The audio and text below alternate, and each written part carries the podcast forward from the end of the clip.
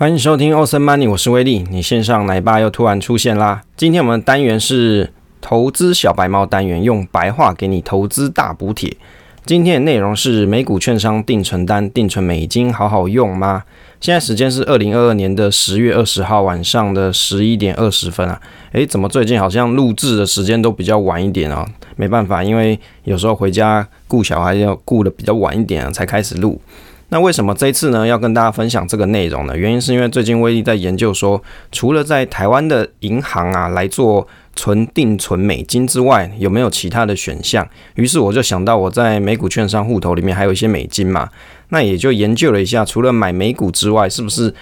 也可以把一部分的资金拿去做定存这件事，可是这个呢，我从来都没有研究过，到底在美股券商里面要怎么做定存呢？所以我就研究一下，原来其实美股券商它有一些定存单可以去选择，而且数量还蛮多的，有分成不同的天期，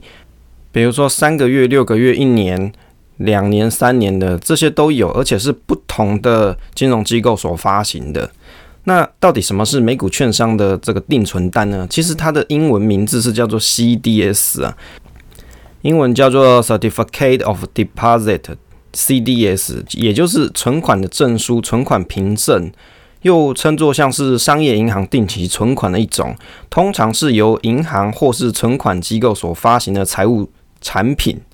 那这个东西呢，它其实也是有受到一些保障，而且风险是相对较低的。当然，比起你去买股票来说，做定存这件事情，当然它风险较低，但是它还是有些注意的事项。我们会在这一次内容跟大家做分享。不同是在于说，定期存款单它其实期限啊是不低于七天，那金额是整数，通常是在到期之前可以做转让。哦，所以你看它的这种方式啊，跟你在台湾做银行定存有点不太一样，对不对？你听到说它可以转让这件事情，就跟台湾的这些银行你做美金定存是不同的。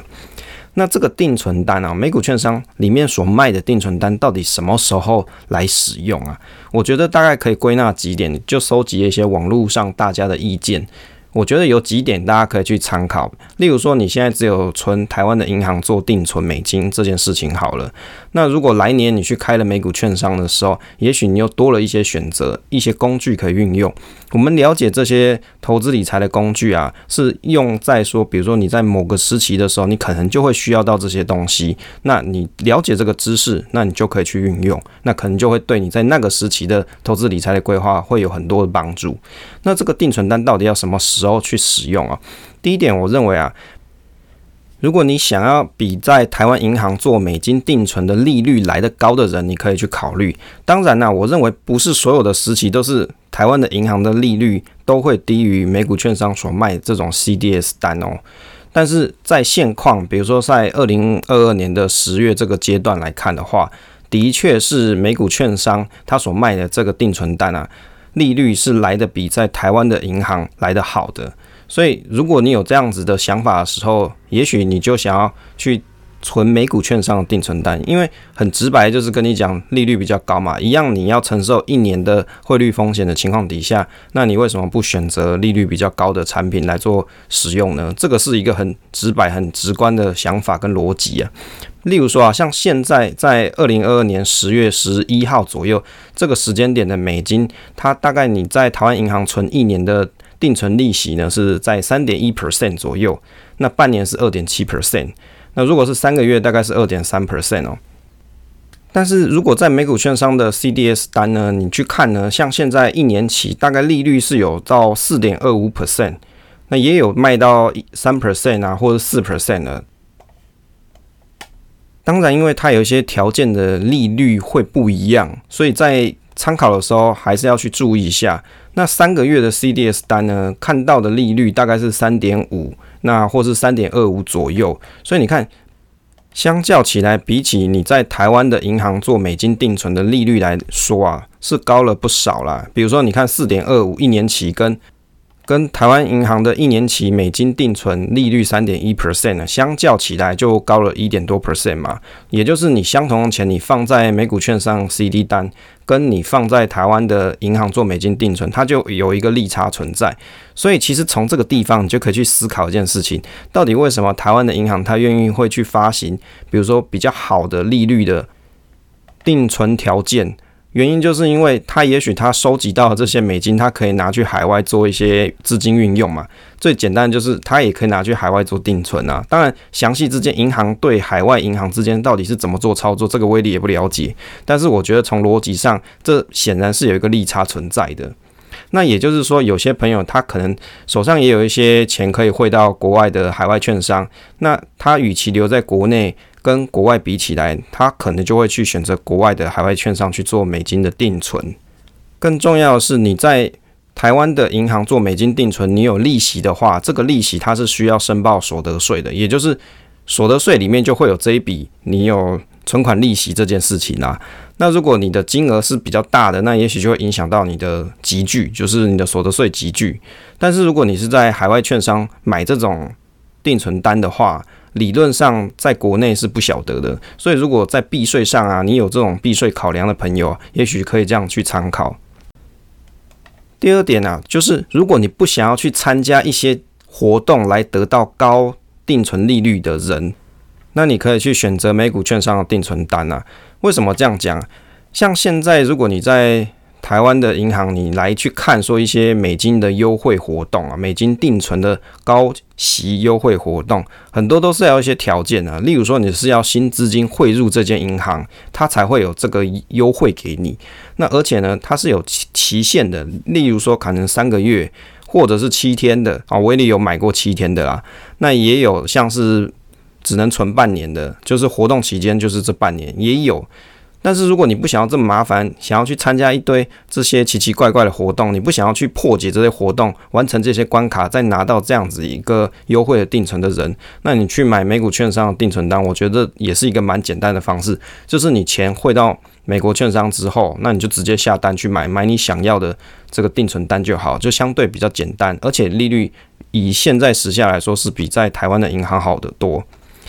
第三个就是短期资金的选择。那有些人为什么会去买这种定存单的原因，是因为他可能短时间没有合适的投资标的。就是在美股券商里面，大部分人会去开美股券商，原因就是因为你要投资美股嘛，这个不是讲废话嘛。所以你在那里投资的时候，可是不是每个时期你都会有想要买的东西啊。或者是，比如说像是空头的时期，像现在这个时间点，也许你找不到合适的标的，或是盘势都还在跌当中，你在等待的期间，你有短期资金停泊的需求，那这时候美股券商定存单就是一个很好的选择。有没有空头时期你不要赔钱，基本上就是赚钱了。再来就是你做定存的话，它是有利率给你，例如说。你存六个月，或是存一年，它就可以给你一个三 percent、四 percent。比起如果你现在时下你再放在股票里面，也许你单笔投进去，可能你隔几天你都要面对亏损这件事情。这个很多人就会去考量说，那我是不是现阶段可以有一部分的钱拿去做美金的定存？就是这样来的。所以它是一个很好的资金停泊的地方啊，就是你可以暂时 parking 在那边，等待时机之后，你再把它拿出来运用。更重要的是，它几乎没有什么风险啊，它就是定存嘛，可以小额资金去投入，那不会有本金减少的风险。怎么利用定期存单去规划现金流？其实这个也是一个方式，就是比如说你有五万块美金，你可以分别投入一万美元买三个月、六个月、一年、三年以及十年的定存单，这样你就可以在不同时期得到。不错的一个利率以及现金的来源，就很像是你有不同期间的定存单，然后得到不同期间的利率，而且可以得到现金流。有的人会这样规划，就看个人。那接着来观察一下现在的美股券商定存单啊，威力有做了观察啦啊，因为要使用之前总要先研究一下，所以就研究了之后就分享给各位投资小白猫们也一起来了解。虽然你现在不一定有开美股券商，但是你了解这个资讯之后，在未来的某一天你要运用的时候，这个知识就已经在你的脑子里。现在的定存单观察，威力看了一下，像现在。零到一年大概是四点一 percent 左右，一到三年是四点六，三到五年是四点六七，五到七年是四点八左右，那十到二十年期大概有五 percent 以上，也就是你在不同的时间区间，你时间拉得越长的时候，它定存单在线下时下的利率啊，它提供的是更高的。那半年到一年的大部分观察起来都还在三点七五到四点二五之间，三个月的是在三点二五到三点五之间呢。那到底要怎么去买？去哪里买呢？其实威利的方式是透过美股的券商去买定存单啊。其实你在网络上你可以查很多文章，那上面都有 SOP 告诉你要怎么去买，你就打美股券商定存单购买教学，那你可能就会找到一堆文章。那因为威利所使用的美股券商它是 TDA，算是一间比较老牌的美股券商啦。因为威利是在差不多二零一五年左右去开的。那也用了很多年，到现在已经二零二二年，也没有什么大问题啊。像 First Trade 好像还会有一些被骇客入侵的问题，但是在 TDA 大致上都没有听到过。所以你比较希望说你的券商是稳定一些的、可靠一点的，那也许 TDA 是一个不错的选择。以 TDA 的系统来举例啦，其实在它的网站你要登入哦，要登入你的账号密码，所以你首先要先有开户。那你开户之后，你可以在它的网页里面有一个 Trade 的这一个项目，点进去之后，你就可以找到 CDS 的选项。在这个选项里面，你点进去之后，你就可以看到说。它有不同年期的，比不同时间区间的利率，它都会先秀在一个公告板上。那你就可以去点说，你想要存哪个时间区段的。例如说，我要存一年期的、三年期的都可以，上面都有，你都可以点进去选择适合你想要存的期间。选进去之后，它其实里面有一些详细的内容要去注意。例如说，它有什么内容啊？威力大概有看了一些，比较需要去注意的就是，第一个就是它这个。存单啊，它是不是可以被扣回的？因为这个存单，如果你是选择可以被扣回的，也就是说，这个定存单它可能提供你比较高的利率，但是有些发行的银行它可以提前解约，也就是跟台湾的银行做美金定存不太一样啊。台湾的银行美金定存是你不去管它，它也不会去解约你啊，是你是主动解约的人，不是银行啊，也不是券商，但是在美股券商定存单里面，它可能比较好的利率，但是有可能发行的银行它是可以提前跟你解约的哦。那你就可以只拿到本金以及在初始到赎回期间的利息。如果你想要长期持有定存单获得预期中利息收入的人，那你就要选择不可以扣回的，就是它不能召回啦，不能把这一笔单给收回去的。那这个就叫做赎回的风险。另外呢，它还有一些。期间风险的问题要注意，例如说，有些存单它上面会是写说初级市场，有的是写说次级市场。但是你在选择新的存单的时候，建议都是选择初级市场。为什么？因为如果它的单是写在二级市场的话，有可能你是透过转一手的方式去买的。那一般来说，你如果你是想要长期去做定存的话，我们会去选择初级市场。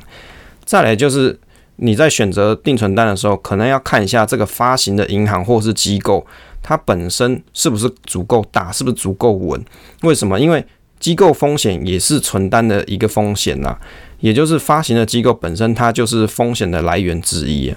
那金融机构它可能也会有状况不良的情况。虽然说美国的政府相关单位是提供二十五万美金的保险，但是。到时候这个钱要多久会发回也不知道，而且你人在海外，到底要怎么去处理这笔费用，可能也要需要去思考。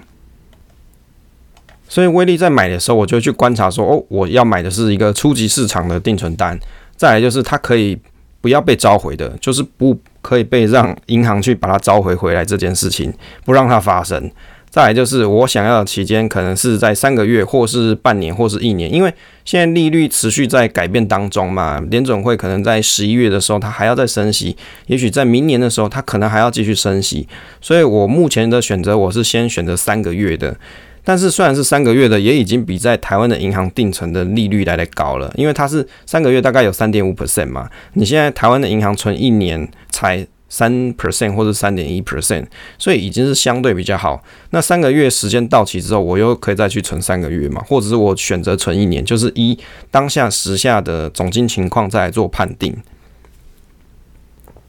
再来，我有选择了一下我想要存的这个存单的发行机构，有稍微 Google 一下看一下，哦，这个是很大间的，那也确定说它是一个比较稳的、比较可靠的发行机构，我才去。